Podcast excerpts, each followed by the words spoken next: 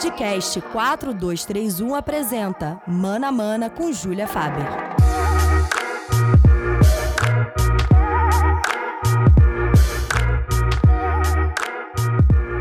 Bem-vindos ao nosso 16 episódio. Hoje é dia 8 de março, como vocês já devem saber, mais conhecido como Dia Internacional da Mulher. Eu não estou aqui para discutir se devemos dar flores ou não, mas vale sempre dar voz e muito valor às histórias das mulheres. E no ano passado eu contei aqui a história de luta desse dia, né? Como é que surgiu o nascimento do, do dia 8 de março. Então também aproveito já para fazer esse jabá do Mana Mana 8M no dia 8 de março do ano passado. Eu faço questão, né, sempre de falar da importância da luta feminina no mundo. E aí nós já compartilhamos muita coisa legal aqui no Mano a Mano, então eu fiquei pensando muito no que, que eu poderia fazer esse ano para homenagear as mulheres e para fazer jus, né, esse dia. E como vocês já sabem, eu adoro contar histórias, histórias de todo mundo, como boa jornalista. Então hoje eu trouxe aqui a minha mãe, que é uma mulher incrível para representar todas as mulheres e contar histórias de mulher e futebol. Eu também falei um pouquinho de como a gente vem refletindo sobre o Dia da Mulher, principalmente com a declaração do Cuca sobre o caso de estupro que ele foi condenado. Essa semana ele falou com a UOL, então isso deu uma repercutida e eu falei um pouquinho sobre isso, né, para é, levantar essa ideia de como que a gente, a gente e os clubes de futebol, né, também, obviamente, é, refletem sobre isso, né? Eu gosto de lembrar, aproveito para lembrar isso agora, que não adianta só fazer um post no Dia da Mulher, porque isso é muito pouco. Mas antes de eu chamar aqui a minha mãe, antes da gente partir pro papo de verdade, aqueles recadinhos de sempre. Sejam nossos sócios torcedores, vai lá no Apoia-se, ajuda a gente a bater as nossas metas, a continuar com o Gabriel, nosso estagiário, fazendo o super trabalho que ele vem fazendo lá no Twitter com o tempo real dos jogos e também a bater a segunda meta lá do Apoia-se que leva alguns mimos, né, para vocês, que é a parte mais interessante de fato desse sócio torcedor. Leva a camisa do Clopisme e ilustração do Theo Brito, que são nossos parceiros aqui.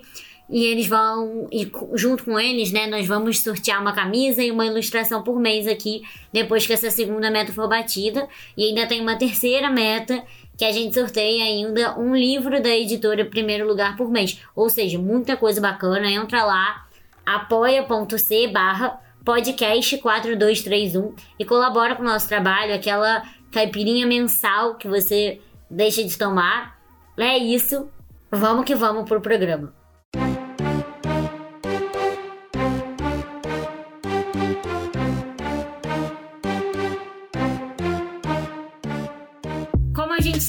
Aqui de mulher e futebol, nesse episódio especial de Dia Internacional da Mulher, eu trouxe aqui a mulher que me levou para o mundo do futebol.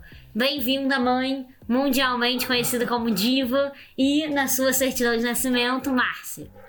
Boa noite, tudo bem com vocês todos? É um prazer estar falando aqui de futebol, que é uma coisa que eu amo muito. Maravilha, então. É, então, gente, eu trouxe a minha mãe aqui não só pela mulher que ela é, né, pelo ser, por ser o Dia da Mulher e ela ser uma mulher inspiradora para mim, mas também por ela ser essa pessoa apaixonada por futebol e ter passado esse sofrimento para todas as suas filhas, que são três mulheres. Então, é, a, essa nossa cultura de estádio, o hábito de acompanhar futebol e o Fluminense são laços que nos unem e unem a nossa família, e o futebol usou isso para nos cativar também de alguma forma. Então, nós vamos contar algumas histórias legais aqui, alguns causos de sofrimentos e alegrias, claro, nos estádios. É, mãe, quando que você se deu conta que não tinha mais jeito, que não dava mais para voltar atrás, que você realmente era apaixonada por futebol e ia ser para sempre? Bom, eu sou apaixonada por futebol desde que nasci. Meu pai sempre foi muito apaixonado pelo Fluminense, né? Apesar do meu avô ser flamenguista, ele é, é tricolor, doente não, né? Saudável. E ele sempre me ensinou, né, a gostar de, de, de futebol. É, eu, desde muito pequenininha, sempre fui ao Maracanã. A primeira vez que eu fui, eu deveria ter uns 5 anos de idade. foi num Fluminense Internacional. A gente foi num ônibus, saímos daqui de Petrópolis, num ônibus de excursão. Acho que eu era a única mulher dentro do ônibus para ver como que eram as coisas. Única mulher e criança, né? Pior ainda. E depois, uma coisa que me marcou assim, muito foi a invasão corintiana no Rio, né? Que eu fui e na hora de entrar era tanta gente, tanta gente que eu me perdi dos meus pais e dos meus tios, né? Que nós estávamos juntos. E a minha torcida é uma torcida assim maravilhosa. Ela me acolheu, me, me, eles me pegaram no colo, né? Muito pequena e foram procurar, né? No meio daquela multidão procurar os meus pais, coisa quase que impossível, né? Mas eles foram me acalmando e tal, e aí eu na rampa, na subida, né, naquela rampa do Maracanã, eu avistei meu tio. Aí eu gritei, falei pro rapaz: "É meu tio". E o rapaz foi lá, me levou, me entregou pro meu tio, foi assim, um momento muito marcante na minha vida, né, de, de, de Maracanã, né, de torcedora. Ou seja, o Fluminense não ganhou na invasão corintiana. choveu. A minha mãe se perdeu, choveu, deu tudo errado, mas mesmo assim ela acha que esse foi um dia que fez ela ser apaixonada por futebol. É tipo assim, se passou por tudo isso e continuou gostando, quis voltar, pronto, prova de fogo significa que não tem mais volta mesmo. E aí, enfim, isso daí quando ela era criança ainda, né? Anos 70, aquele momento de Maracanã antigo, geral, outros tempos completamente, o Maracanã completamente diferente do que a gente tem hoje. E aí, ao longo do tempo, né, minha mãe já mais velha, com filhas, né, e filhas tricolores, é, quando é que você percebeu que você tinha passado essa paixão para nós três? É, foi num momento assim bem difícil, né? Foi quando foi quando o Fluminense caiu para a segunda divisão. E aí o primeiro jogo foi num domingo de manhã, 11 horas da manhã. E a Júlia, né, que tá aqui, ela ela tinha um aninho de idade. E eu não podia ir pro Maracanã com as outras duas, né, as duas mais velhas. Aí elas começaram a perturbar meu pai, que, que ele tinha que levar, que ele tinha que levar elas. Aí meu pai falando que não, Pô, vou ver jogo da segunda divisão, mas é claro que a gente vai ver jogo da segunda divisão. A gente vai ver um ano inteiro de segunda divisão. E meu pai saiu daqui e levou as duas pro, pro Maracanã. E outro momento assim, assim marcante, né, foi foi quando foi em 2010 mais ou menos, acho que foi 2010, que elas dormiram na fila para comprar ingresso. Aquilo ali foi, para mim, foi um terror, né? O que, que eu ensinei para as minhas filhas? Cara, ficar numa fila com um monte de gente desconhecidas para comprar ingresso para ver um jogo de futebol e comprando ingresso para mim. Olha só, que coisa de louco. Então aquilo ali foi bem bem marcante. E outra coisa foi também quando a Júlia, né, começou a ir, ir assistir jogos sozinha, né? E eu comecei a ficar também muito preocupada com isso. É, esse esse lance aí de dormir na fila foi quando o Fluminense foi campeão brasileiro em 2010, né? É, a gente foi campeão na última rodada. Então esse jogo era o jogo que todo mundo queria de fato comprar ingresso. Como a gente já tinha passado outros sufocos para conseguir ingresso na final da Libertadores, em alguns momentos ali daquele 2009 quase rebaixado e tal, nesse jogo elas não tinham dúvidas, minhas irmãs, né, no caso, não tinham dúvida que elas precisariam dormir na fila para conseguir comprar ingresso. E aí aconteceu isso, elas conseguiram comprar o ingresso, passaram a noite na fila, conseguiram comprar e a gente foi. Então, assim, no final das contas, deu tudo certo. Pode parecer loucura, mas, né, tamo aí até hoje, deu tudo certo. É, e a gente fala, né, mãe, a gente fala bastante aqui sobre a dificuldade das mulheres no ambiente do, fu do futebol, porque é um ambiente majoritariamente masculino. Envolve uma masculinidade tóxica, né? Que eu vou explicar assim rapidamente, né? Envolve tudo que a sociedade atribui ao sexo masculino de maneira muito estereotipada. E aí, como essa palavra tóxica já diz, isso acontece de uma forma negativa, de uma forma ruim, é prejudicial tanto para o homem quanto para a mulher, né? É uma coisa realmente tóxica. E o futebol tem isso desde sempre, né? Só que a nossa família nos blindou um pouco desse universo é, exaustivo, né? Do, de machismo o tempo inteiro, porque as mulheres da nossa família gostam muito de futebol. Então isso sempre foi muito normal pra gente. O preconceito não chegava a, até nós, é, até certo ponto, né? Então, quando a gente chega até o estádio, quando a gente tá ali naquele ambiente, pra gente é muito natural que a gente esteja ali, pra gente, a gente per pertence completamente àquele lugar, e aí fica um pouco distante essa visão de outras pessoas que acham que a mulher não deveria estar tá ali ou que é estranho ela tá, ela tá ali. Então, é, em que momento que isso tudo. Em que momento que isso tudo te preocupa mais, mãe? É, vou contar assim um fato, né, que aconteceu comigo, né, e com a minha irmã, um jogo do Fluminense Botafogo, e nós descemos de carro, eu dirigindo, aí foi a Júlia, a, a minha filhada Thaís e a minha irmã com com os dois filhos. E o Fluminense perdeu para o Botafogo. E na hora da saída do Maracanã, a gente deu de frente com a torcida do Botafogo, né? Com alguns torcedores. E foi um momento assim muito ruim, muito ruim, porque eu queria protegê-los, né? E, e, aqueles xingamentos, aquelas coisas horríveis que eles falavam pra gente, assim, quase, quase agredindo a gente. Verbalmente agrediram muito, né?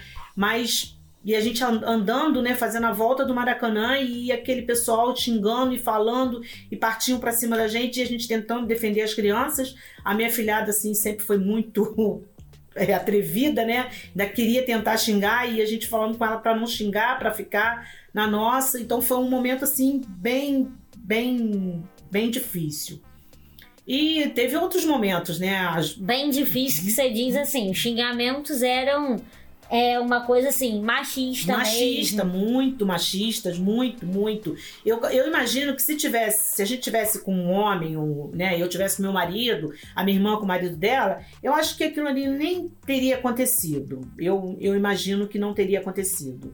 Porque eu já tinha visto antes, né, é, quando eu era menor, assim, no Maracanã, quando o Maracanã era aquela loucura de 140, 145 mil pessoas, de ver mulheres sendo agredidas né, no meio da, da, da, da arquibancada. Eram coisas assim bem bem difíceis da gente ver, porque a gente via, via, muito poucas mulheres. Hoje não, hoje a gente vê muita mulher, muita criança, é, é, bem diferente. Mas a gente ainda atravessa ainda por esses momentos complicados, né? Por ser mulher, pelo machismo, né? Eu acho isso uma coisa muito absurda. Isso aí me deu um estalo, né? Porque eu tinha muita preocupação com a Júlia, com a Mariana, com a Carolina, né? Mas a Mariana e a Carolina diminuíram um pouco, né, de ao Maracanã, mas a Júlia, ela cresceu assim de uma tal maneira que ela, todo jogo do Fluminense ela, ela queria ir no Maracanã. Primeiro porque ela estava pertinho, morando pertinho, né? E quando o Fluminense começou a jogar no Engenhão, teve aquelas várias partidas que o Maracanã estava fechado, a Júlia me pega um trem e vai para o Engenhão sozinha. Quando eu soube, ela já estava no, Engenhão. Eu quase morri aqui. Eu quase. Eu, eu, eu não infartei porque não era a hora. E ao mesmo tempo eu falei, gente, eu ensinei isso pra Júlia. Olha a loucura que eu fiz, né? E mesmo ali, quando ela morava, estava morando em Botafogo, que ficava, vai pro Maracanã, volta, aquela coisa de ir de, de, de metrô sozinha, saltar com a camisa do Fluminense, né? Vir andando para casa.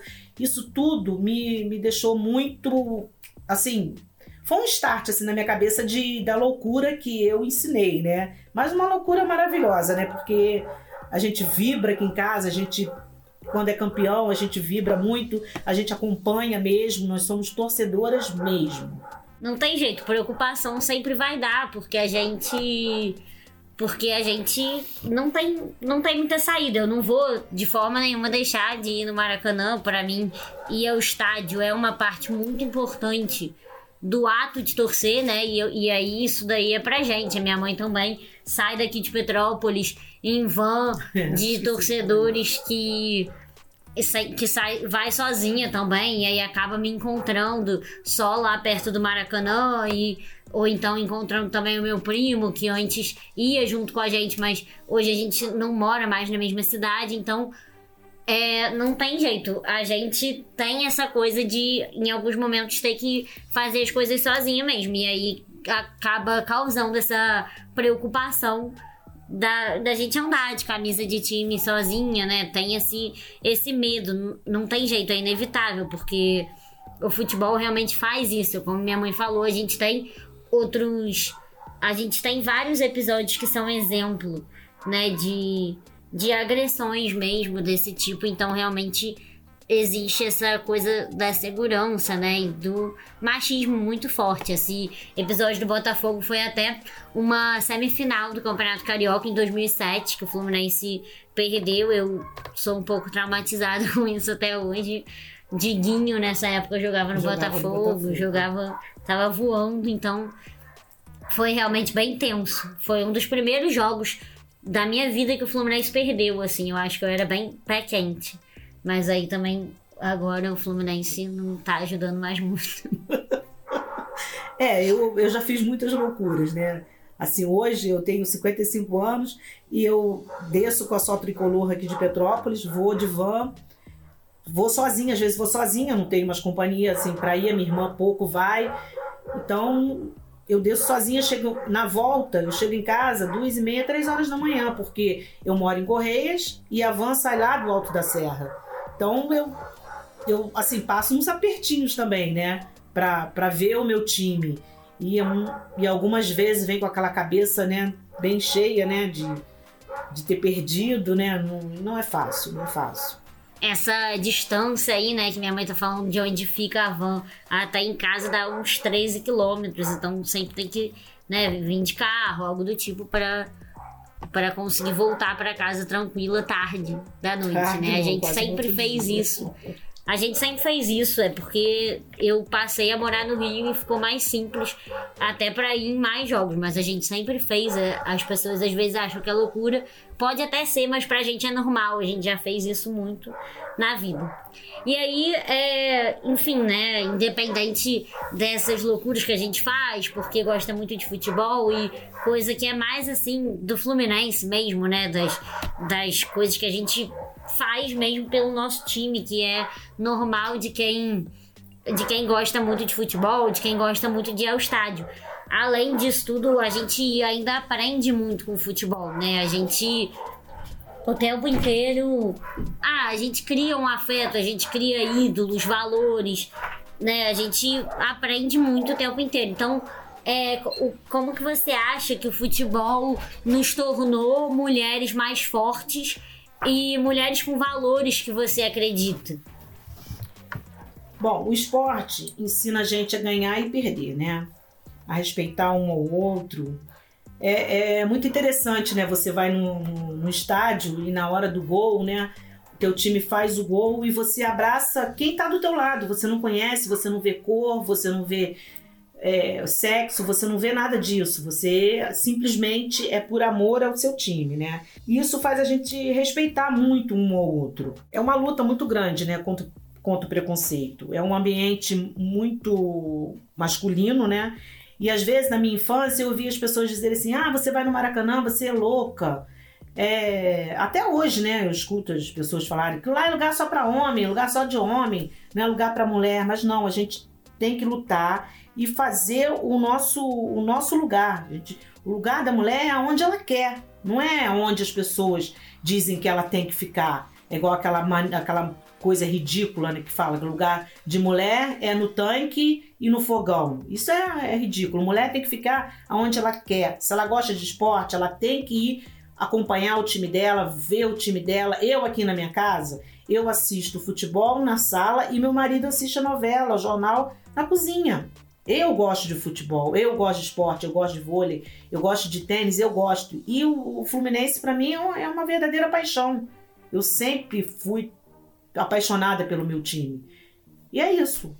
Eu acho que, que a gente veio para ocupar o nosso espaço. A gente tem que ocupar o nosso espaço. Fica aí essa lição bem contra o machismo, né, da minha mãe. De acho que isso foi é, o que significou essa coisa da realmente da mulher forte, né, que luta pelos seus direitos e que não se importa com o preconceito, com, esse, com essas falas machistas. A gente está aí realmente para lutar contra essas falas machistas, né, para fazer com que cada vez mais esse espaço seja mesmo visto como nosso. A gente sabe que é o nosso espaço, mas a gente precisa que todo mundo entenda que, que é o nosso espaço, né? Que a gente precisa não precisar mudar de lugar durante o jogo porque tem um cara chato enchendo o saco do nosso lado. A gente precisa não responder o que, que é impedimento sempre que começa uma, uma conversa sobre futebol só porque é mulher. E esse bando de coisa que a gente já falou aqui no Mana Mana várias vezes, que a gente sabe que a mulher precisa lutar quando ela tá no mundo do futebol. E aí é, eu até acabo entrando em um outro assunto mais rapidamente, né? Porque nessa semana o Cuca falou, deu uma declaração sobre a acusação de estupro contra ele, que já foi há muitos anos atrás, mas foi um, um caso que ficou um pouco apagado, né? Mas ele falou sobre isso, falou que é inocente, mas vale sempre lembrar que não é bem assim, que ele foi condenado. Então, se a justiça diz que ele foi condenado, não é ele que tem que dizer se é inocente ou não. Claro que a pessoa sempre merece defesa, né? Mas o julgamento foi feito da forma que foi o mais justo possível, né? De acordo realmente com o sistema de justiça. Então, não adianta, né, os homens ficarem com esse discurso de ah, mas não é qualquer homem, não é todo homem e etc, porque isso não ajuda em nada na nossa luta, não ajuda em nada no nosso entendimento mesmo. Se ele fez uma coisa errada há muitos anos, ele tem que se arrepender e ver isso de uma forma diferente. E aí eu até vi uma thread essa semana da Olga Bagatini, que também já participou aqui no do Mana Mana, mais lá pro começo da, da criação do programa, né? E aí ela falou bastante sobre isso, sobre o quanto é problemático esse discurso de que não, não é todo homem, eu não sou machista, olha que essa mulher me defendendo, porque não adianta, isso é uma mancha difícil de limpar, mas o jeito é realmente pedir desculpa e seguir a vida, sabe? E aí ela até é, deu uma ideia, assim, né, que eu quero citar aqui porque eu achei realmente muito interessante, é sobre assumir os erros e pedir desculpa, mudar a postura e tentar fazer um reparo. Essa foi a parte que eu achei mais interessante. Tentar fazer um reparo usando o dinheiro dele, mesmo sem patrocínio, sem ninguém envolvido, o dinheiro dele mesmo que ele conquistou com o futebol durante todos esses anos para apoiar projetos de combate à violência contra a mulher, por exemplo. Né? Seria uma boa forma de pedir desculpa, já que já faz tanto tempo que isso aconteceu e que realmente o mundo era outro. Então talvez a gente pudesse começar a mudar pensando dessa forma, né? Eu acho que é uma boa reflexão para a gente já é, finalizar aqui esse programa. É, eu espero que vocês tenham gostado, que vocês tenham realmente terminado esse programa de uma forma bem reflexiva. Quero agradecer muito a minha mãe pela participação aqui. Foi muito bom. Eu que agradeço, né? E fico feliz, feliz, preocupada, como sempre, como toda mãe é muito preocupada, né? E pedindo que o nosso time esse ano, que esse Mário Bittencourt dê um jeito no nosso time, né? Porque eu não aguento mais ficar com esse monte de velho no elenco. Então vamos ver se ele cons consegue colocar um craque bom lá, tirando o Fred, né? Que é uma coisa à parte, né? Mas vamos ver se, se esse ano vai ser nós já fizemos um senhor brasileirão, né? Porque o time que nós tínhamos pela, pela mídia era pra gente cair, né? Tá lutando para não cair. E nós conseguimos entrar na, na Libertadores. Isso aí foi um, um fato muito bom. Agora vamos ver se essa Libertadores vai valer a pena, né? Porque. Ou se a gente vai ficar só nas oitavas. vamos ver como é que vai ser. Esse, se ficar nas oitavas ainda, ainda tá bom, porque ainda existe um bom caminho até lá. Mas, enfim, é isso que fica aí o Fluminense nos dando alegria e, enfim, é, é, muito obrigada a todo mundo que assistiu até aqui. Espero de verdade que vocês tenham gostado. Como sempre, aceito super sugestões em todas as redes sociais. Manda lá os comentários de vocês. É sempre bom ouvir tudo que vocês têm a falar sobre o programa. E até a próxima. Beijo!